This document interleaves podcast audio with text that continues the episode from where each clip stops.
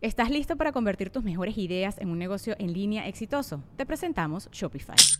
Tal vez no lo sabías, pero nuestro podcast More Than Mamis es un negocio y lo empezamos por supuesto para desahogarnos y hablar sobre la maternidad, no para convertirnos en expertas de ventas y del e-commerce. Así que sí, necesitábamos ayuda para vender nuestro merch y poner en marcha nuestra tienda. ¿Y cómo suena con Shopify?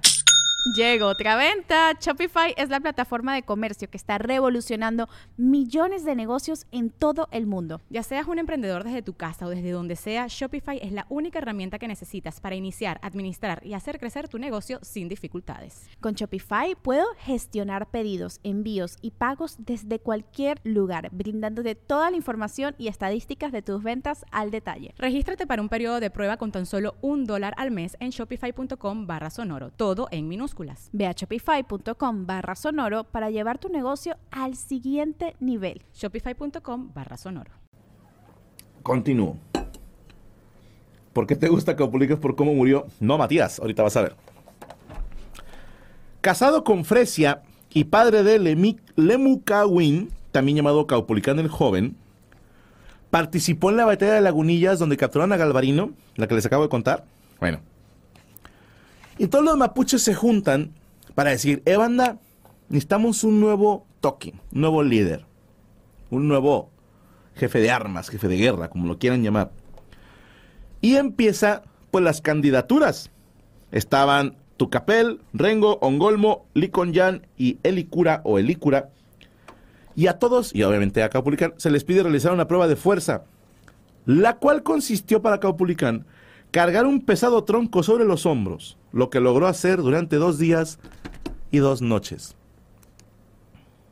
Dime si no suena algo que haría Hulk. O el gordito de, de 100 Physic, el programa coreano de, Netflix. E, yo iba por él, pero perdió.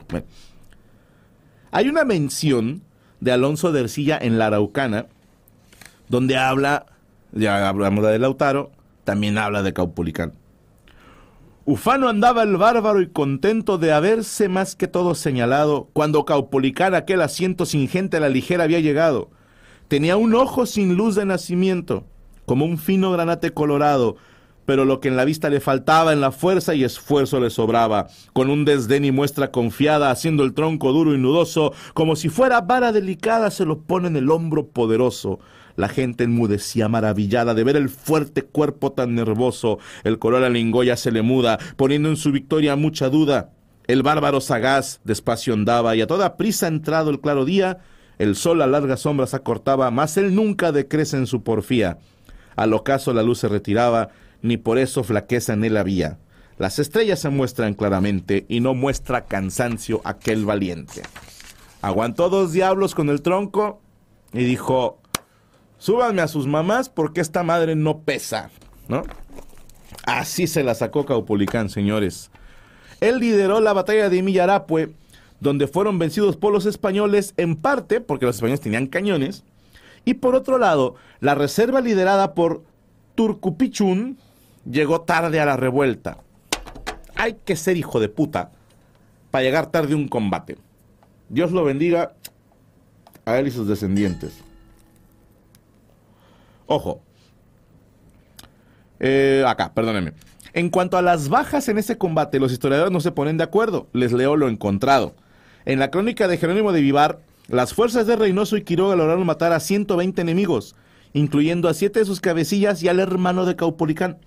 Mientras que los soldados de Hurtado de Mendoza acabaron con 300 guerreros y capturaron a otros 500. Entre los prisioneros estaba el propio Galvarino, el que les canté hace rato quien animaba a los suyos a luchar enseñando sus manos amputadas en primera línea y advirtiendo que esto harían los españoles con ellos. Acá esta parte no dice nada de las cuchillas en las manos, ojo. Fue parte de los 20 caciques ahorcados, según Vivar, todos murieron felices y diciendo, más valía morir allí como valientes que no servir a los españoles. En cambio, en su historia, Alonso de Góngora Marmolejo dice que se capturaron 600 indígenas. ¿Ok? Y otro tanto fue muerto, además de 10 caciques que fueron ahorcados, incluyendo un antiguo sirviente de Valdivia, un tal Libanturén, que pidió ser colgado más alto que los demás. Otras fuentes dicen que tal personaje era un lonco llamado Andacol. En su historia general, Diego de Rosales dice que murieron 400 mapuches y capturaron mil. y que colgaron 80 caciques.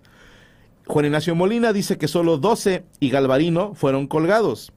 El compendio de Jerónimo de Quiroga relata una gran matanza de mapuches y captura de 12 caciques, incluyendo a Galvarino.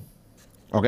Inicialmente se creyó que el toque había muerto, pero después de buscar su cuerpo entre los cadáveres no fue encontrado. Ojo, aquí dicen que Galvarino no murió. No sé. ¿Ok? Por último, Mariño de Lovera dice 3.000 indígenas muertos. Este güey pinche exagerado de mierda.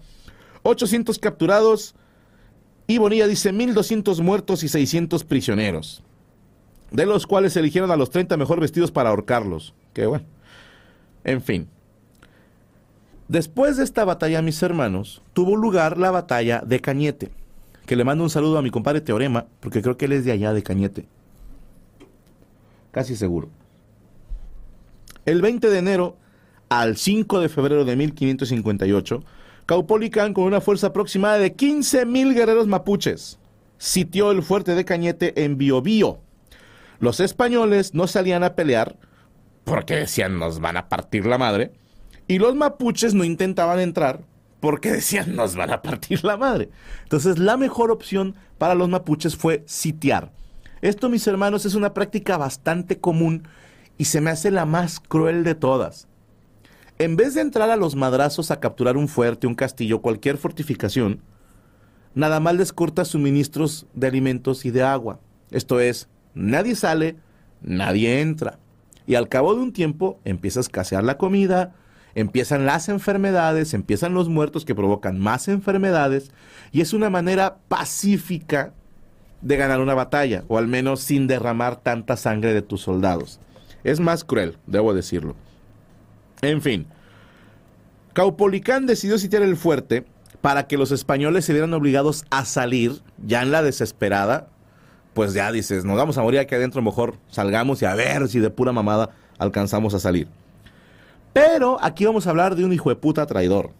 Andresillo, pinche nombre, así, desde el nombre ya vas perdiendo 2-0, hermano. Era un yanacona pro español que, no falta el pinche queda bien de mierda. Estoy, ya sé cómo sería y cómo sería su cuenta de Twitter de ese perro, güey. Este güey le dijo a los españoles, vamos a decirle a los mapuches a qué horas entrar. Fíjate. El plan era hacerse amigo de los atacantes, haciendo parecer a Andresillo como un desertor de los españoles. Los mapuches desgraciadamente le creyeron y les contó la mejor hora para atacar es la hora de la siesta. Estos güeyes siempre se duermen a la misma hora. Ya que estén dormidos, yo les abro las puertas y entramos todos rompiendo madres. De aquí a que se acomoden, ya capturamos el fuerte de Cañete. Caupolicán dijo, yo no le creo al 100, y mandó verificar la información, mandando introducir un espía al interior del fuerte. Pero Alonso de Reynoso, el que comandaba a los españoles, pues tampoco era pendejo y dijo, lo más seguro es que manden un güey a revisar, a ver si es cierto que estamos dormidos. Y dio instrucciones a todos para que se hicieran los dormidos. ¿Qué, qué, qué juego hay de estrategias, no? O sea, uno dice, no te creo, voy a ver, el otro no te va a creer que vengan a ver y, eh, todos háganse los dormidos, ¿no? Y, y los españoles... Yo no sé qué tan buenos actores eran, no sé, yo, yo, yo lo hubiera cagado, yo hubiera estado haciendo...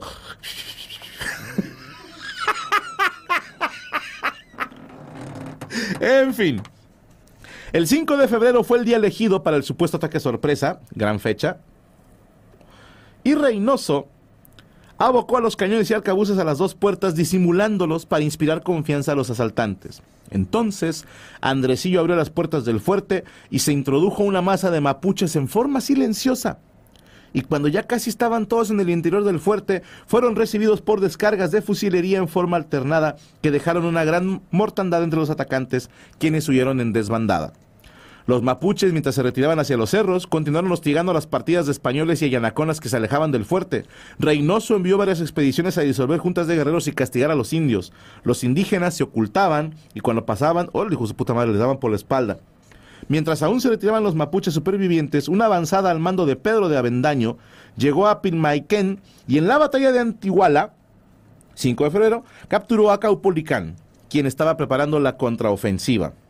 Según Ercilla, el güey de la Aracuana, dijo que cuando llevaban a, a este Caupolicán para matarlo hacia el fuerte de Tucapel, salió al paso una mapuche iracunda de nombre Fresia, la esposa de Caupolicán, con un bebé en brazos. Era la esposa del derrotado Toki, quien le reprochó el haberse dejado capturar vivo. Hay dos versiones que encontré. En una, Fresia le reclama cómo te dejas capturar y le araña la cara y le pega. En una versión, deja al bebé de un año ahí en el piso y se va. Mientras que Caupolicán dice, no mames, ven por el niño y le valió, lo dejó. Y la otra versión está igual de cruel. Ella lo avienta a un acantilado. Cualquiera diría que hija de puta.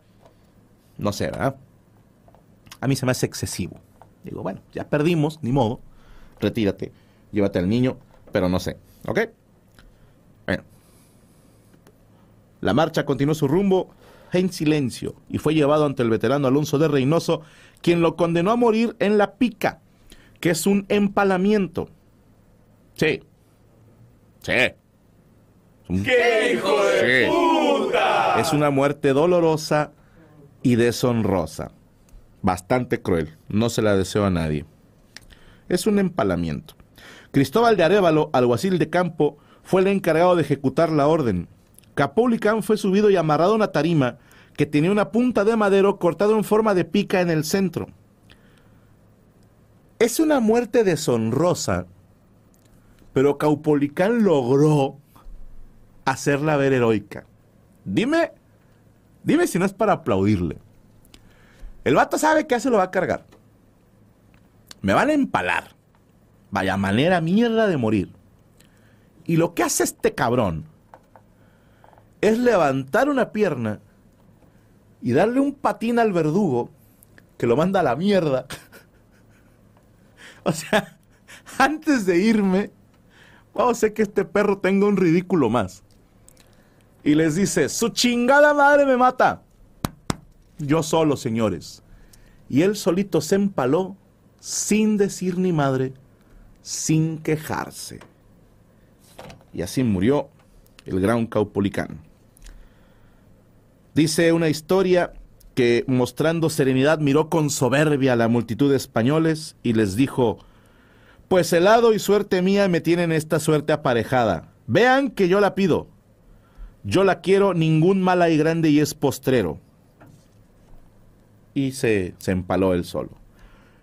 Yo no creo que haya dicho eso. Yo espero que Caupulicán haya dicho, les van a decir Galvarino a todos ustedes porque les van a faltar manos para pelárnosla. Chinguen a su madre todos, viva Colo Colo, y murió. Mis hermanos, he ahí la historia de Caupolicán, Janequeo, Galvarino y Lautaro. Espero que les haya gustado y tendremos otro especial de la Liga de la Justicia Latinoamericana, pero haremos versiones de distintos países. De repente le vamos a mezclar. A mí me gustaría meter un catracho, un boricua y un azteca o un maya. Y con un maya tenemos Guatemala y México. Porque antes éramos uno, hermanos. Antes de despedirnos, eh, te- tengo que dar un pequeño mensaje. Esto, ay, güey. Toda- Todavía. A ver. Es que ahí va. Yo, yo aguanto vara, ¿ok? Yo aguanto vara. Yo creo, primero que nada, en la libertad, ¿ok? Para los que no se enteraron, sacaron un clip de Estoy aburrido para funarme en redes sociales, ¿va? Que la funa, honestamente, ahí les va. Respeto, fíjate bien, a los que de verdad se ofendieron, ¿ok? Y por esto me refiero a algunas mujeres, no todas, ¿ok? Yo conté un chiste que era de Chris Rock. No estoy diciendo, yo no dije nada. Lo dijo Chris. No, señor. Yo asumo mi responsabilidad, lo dije. Y lo dije infinidad de veces en el bar, cuando empezaba en la comedia. Allá he reconocido que yo pirateaba a Chris Rock en mis inicios, sí señor. No me enorgullece, pero es parte de lo que soy, porque es parte de lo que fui en mis inicios. Y si eres fan de Franco Escamilla, tuvieron que pasar todas esas cosas para que existiera el Franco Escamilla actual. Todo se lo debo a Franco del pasado, ¿ok? No me rajo. Dije lo que dije y no voy a disculparme. Perdónenme, pero no pienso pedir perdón por un chiste. ¿Sí me explico? Aunque suene redundante o cacofónico, porque eso sería ser hipócrita. Porque, a ver, estoy seguro, hay chistes que dejé de contar. Incluso hace mucho hablaba yo con Gaby. Hay un show, no digo cuál, un monólogo en particular, que me acuerdo haberle pedido perdón a Gaby. Me acuerdo haberle dicho, este estuvo mal. Desgraciadamente funcionó. ¿Ok? No me arrepiento de haber contado un chiste, porque nos ha generado shows, nos ha generado vistas, nos ha generado trabajo a mí y a un chingo de gente que ni trabaja conmigo. ¿Ok? Sí, sí, sí, sí, sí. Sí, sí. Han comido varios de ese material. No me arrepiento, no me desdigo. Solamente dije, ¿sabes qué? Ya no voy a hacer ese chiste ni, ni, ninguna fórmula parecida. Eso sí lo hago. La comedia evoluciona, mis hermanos. He recibido de repente quejas de banda que me dice, ya no eres como antes. Y digo, qué bueno, qué bueno. Qué hueva ser el mismo todos estos años y tener el mismo estilo al escribir. Tengo que evolucionar y y yo procuro año con año aprender, como dice el Cody, nuevos poderes para utilizarlos en el show. Insisto, yo lo dije, lo que dije, y ahí se queda, ¿va? No me rajo. Y yo aguanto el fuego, porque la misma libertad que me permite a mí decir un chiste, les da a ustedes el derecho de decir, no me gusta ese chiste, Franco. Están en todo su derecho. Y si me siguen en Twitter, yo no anduve contestándole a nadie. Me estuvieron reventando machín y dije, yo aguanto vara. ¿Por qué? Porque se los he dicho a compañeros, lo dije en alguna mesa riñoña, el comediante es libre de decir lo que quiera, pero tiene que aguantar vara. O sea, si tú lo dices, cuando alguien te diga que no está de acuerdo, no digas, no, nadie me diga nada, el comediante no debe ser censurado. No, no, no, no, no. Tú tírame mierda, no hay pedo. A mí, ¿Ok? A mí, al que dijo el chiste. Pero hay gente que se va a la mierda y yo creo que dicen, como este pendejo no contesta, déjame involucro a su familia. Y ahí es doblemente estúpido, mis hermanos. Es triste. Tenemos la primera imagen. La... ¿Cuál? No, esa es la última. Esa es la última. La primera es la chica. ¿Sí? No, no, no. Esa. Esta niña pone, no es cancelarlo. La vida lo terminará alcanzando cuando se lo hagan a su hija. Y todavía pone la, el emoji ese de las manitas. ¿Va? Te voy a decir algo, eh, pequeña eh, persona. Conmigo lo que quieras. ¿Va? Pero ya cuando dices, cuando le pase a su hija, o sea, estás deseando que algo le pase, fíjate bien, a una niña, ¿ok? Tú como mujer, yo esperaría, pues esa sororidad de decir que se lo cargue su puta madre al vato, pero entre mujeres no nos hacemos daño, ni nos vamos a desear el mal. Ahora bien, si yo digo un chiste que te molestó, como por qué le vas a desear el mal a una persona que no tiene nada que ver. Ahí es donde sí me toca los huevos, mis hermanos. Y hay otras, otras dos personas que creo que son hombres. Sí, ¿verdad? No, eh, la, la otra. ¿Ok? Que son dos güeyes. Parecido. Que de hecho este tweet sí lo retuiteé. Y puse que qué pinche doble moral, algo así no me acuerdo. Ahí están los dos nombres de esas personas. que ya incluso ponen la foto, que a ver, yo mismo subí la foto, no estoy quejándome de que compartan una foto mía con mi hija, no, sino que ahora ya le pones cara al mal que quieres desearle a alguien. Y yo en un tweet puse, este pedo no me late, raza, los que saben ya saben. Y luego vi que les estaba lloviendo odio y dije, a ver, ¿qué estamos haciendo? No, el odio genera odio, no caigamos en esto. Quité el tweet. Va, dije, lo quité. Y me empiezan a poner, ¿por qué lo quitaste? ¿Te ardió el culo que te la regresáramos? O sea, ellos creen que la quité porque yo pensé que yo estaba saliendo perjudicado. Me hace gracia y me da rabia al mismo tiempo decir, hijo de tu puta madre, lo quité para que no te estén insultando a ti. Porque estoy queriendo dar una manifestación de paz, de decir, soy comediante, no un incitador. ¿Ok? Y lo quito y luego me siguen puteando. Y van a decir, Franco, ¿por qué pones los tweets? Ellos lo hicieron público. Y espero que nadie los vaya a reportar. Porque no es correcto. Las cosas que ellos hicieron no son correctas, ¿ok? Porque ya es. Ya es meterte con una niña. Eso es. En mi libro está raro. Ahora, yo les estoy diciendo, ahí muere. Ahí muere. Espero que mis seguidores se entiendan el mensaje que ya no queremos más odio. ¿Ok? Esto así, de, de compas. No les pongan nada, nada, nada. Y por favor, no vayan a reportar esas cuentas.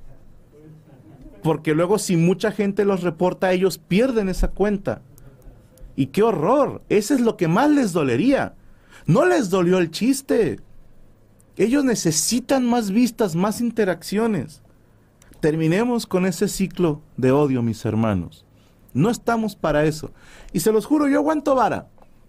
Yo no le contesté a nadie, porque dije, sí, desahóguense. Es más, les digo algo, mujeres, las que realmente se ofendieron, para mí las que realmente se pueden ofender eran las mujeres. Y a medias. Porque hubo mucha estupidez, perdónenme la palabra, que me ponen, yo le llamo síndrome de Julián. ¿Se acuerdan cuando Julián dice un comentario de que para mí, pues si no saben trapear, no sirven? Un comentario. De mal gusto, un comentario. Y me hace gracia que después hubo morras que ponían un cartelón que decían, hey, soy doctora, ¿te sirvo? Y yo en un chiste decía, no. Él dijo que tenías que saber trapear. Sí, ese era el chiste. Con esto, el chiste que yo dije, el hombre es tan básico que para mantenerlo feliz solo necesita comida, sexo y silencio. Y las morras me ponen, o sea que las mujeres solo servimos para eso. No, ningún momento dije eso. Ningún momento, si lo piensas medio segundo, en ningún momento dije eso. Yo no me rajo con lo que dije, pero no se vale que pongan palabras que yo no dije. En ningún momento dije que solo sirvan para eso. Pero si se ofendieron mujeres, chido. Tírenme mierda, manifiéstense, hagan lo que tengan que hacer, porque estoy seguro que les representa algo sensible. Y repito, la misma libertad que me permite a mí soltar un chiste es la misma libertad que ustedes tienen para decir, Franco Escamilla es un naco, hijo de puta y la chingada, y yo aguanto vara. La parte que se me hizo rara fue de hombres ofendidos. Que dije, te ofendiste porque te dije básico. Ok, te la compro. Si tú dices, Franco, yo soy hombre y ese chiste no me representa, va, te la compro. Sí, te la compro. Estoy seguro que eres del 1% que dice, para mí, la manera de hacerme feliz es una mujer con la que puedo platicar y mirarnos a los ojos y lavarle su cabello. Lo que sea que te haga feliz, todo chido. Yo sigo pensando que el chiste de Chris Rock es un chistazo. Dave Chappelle tiene uno parecido. Comida, sexo, tranquilidad. ¿Ok? Vamos en esa. Pero que de repente hombres tengan los huevos. Ponme la última ahora sí. Fíjate, antes de que la pongas, ah, pues quítale, quítale, quítale. Quítale, quítale, quítale, quítale. Aclarando. Yo dije en la mesa reñoña, ¿se han fijado que todos los que se ofenden de lo que es tendencia tienen menos de 100 mil seguidores. ¿Se han fijado? ¿No se han fijado? De hecho, hubo una morra que puso, este chiste de Franco no vale la pena ni siquiera analizarlo. Pero voy a analizar lo que dijo para no sé qué y, publica un reportaje de ella. Dije, dije, pero no vale la pena analizarlo. ¿eh? Una morra que puso, yo jamás me acostaría con Franco Escamilla y digo, tienes toda la razón porque yo jamás me acostaría contigo. Así, en primer lugar, soy cala- casado, feliz- felizmente casado. Segundo lugar, sí, calado, calado, ¿eh? Me hizo daño lo de Caupulicán. Soy felizmente casado. Y en segundo lugar, no, sea, vi tu foto y no. No, sentimiento es mutuo. Lo cual me parece perfecto. Si tú dices, yo nunca me cogería a Franco, yo nunca me la cogería a ella. Y estamos perfectos. El mundo gira. Pero vi una cuenta que empezó a tirarme mierda. Y dije, pues X, no es un güey más. Y luego veo, digo, ah, chinga, me suena. Ahora sí pónmela. Fue este güey. Que yo no dije lo mejoré, chúpenmela, en primer lugar. Y a ver si ustedes estarán de acuerdo. En este tweet él sugiere que a todo Chris Rock le llega su Will Smith. Estoy seguro que en su mente dijo, me estoy mamando, qué creativo que soy. Suena amenaza, amigo. Parece ser que eres alguien que quiere ser mi Will Smith y ponerme un chingadazo. Se llama José Luis. De entrada dije, bueno, no serías el primer José Luis que me pone unos putazos. Ya ha pasado antes y no fue grato para mí, ¿ok? Y dije, a lo mejor este güey es boxeador o entrena.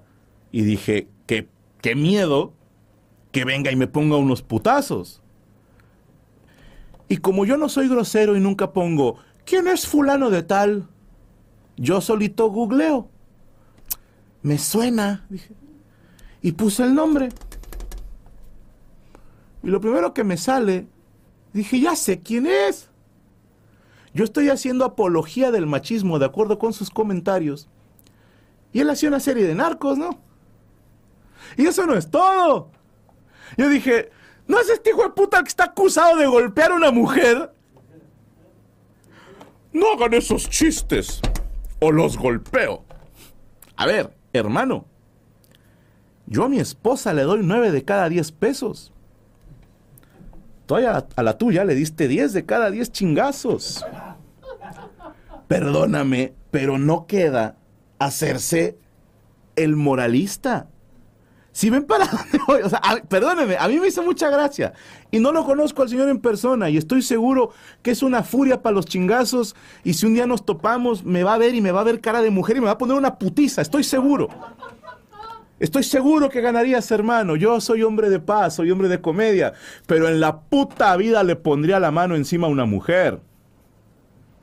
Y mucho menos, después me haría el ofendido. En mi pueblo le llaman doble moral. Yo, ¿qué más puedo hacer? No hay nada más que decir. Estoy seguro que esta persona necesita, pues, generar y va a decir, ah, ya me contestó, deja ahora contesto. Sí, está bien. Por mí, ahí muere. Por mí, ahí muere. Lo que, lo que vayan a contestar estas personas que fueron mencionadas, todo bien. Yo mismo estoy dando pie a que contesten y tienen derecho a una réplica. Solamente cuando estén en la tranquilidad de su hogar y vayan a poner algo, digan, a ver, si lo voy a criticar por algo y yo hago lo mismo o peor,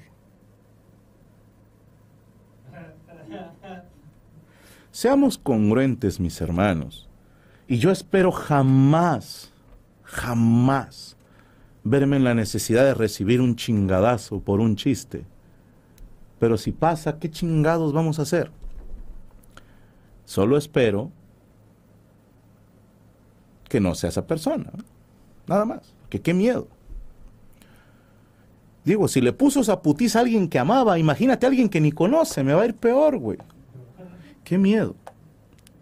Espero que les haya gustado el episodio. Y aquí yo cierro el tema, ¿eh? Si Porque yo no había dicho nada. De repente a otra gente la putean y ellos contestan. Y yo dije, yo no quiero hacer esto más grande. Y, y no iba a decir nada, pero insisto, cuando se meten con mi familia, ya no me parece justo. Putenme a mí, a mí. A mí díganme lo que quieran. Cualquier insulto que se les ocurra, ya lo escuché desde secundaria. O sea, sí métanle. Porque sí necesitas insultarme de cierta manera para afectarme. Pero no te puedes poner a insultar a una niña de 13 años. O la gente que le escribe a mi esposa. Hay mujeres escribiéndole a mi esposa, deberías de dejarlo. No, si tú estás sola, no tenemos que estar todos igual solos. Dejen a la familia atrás. El pedo es conmigo. Díganme lo que quieran.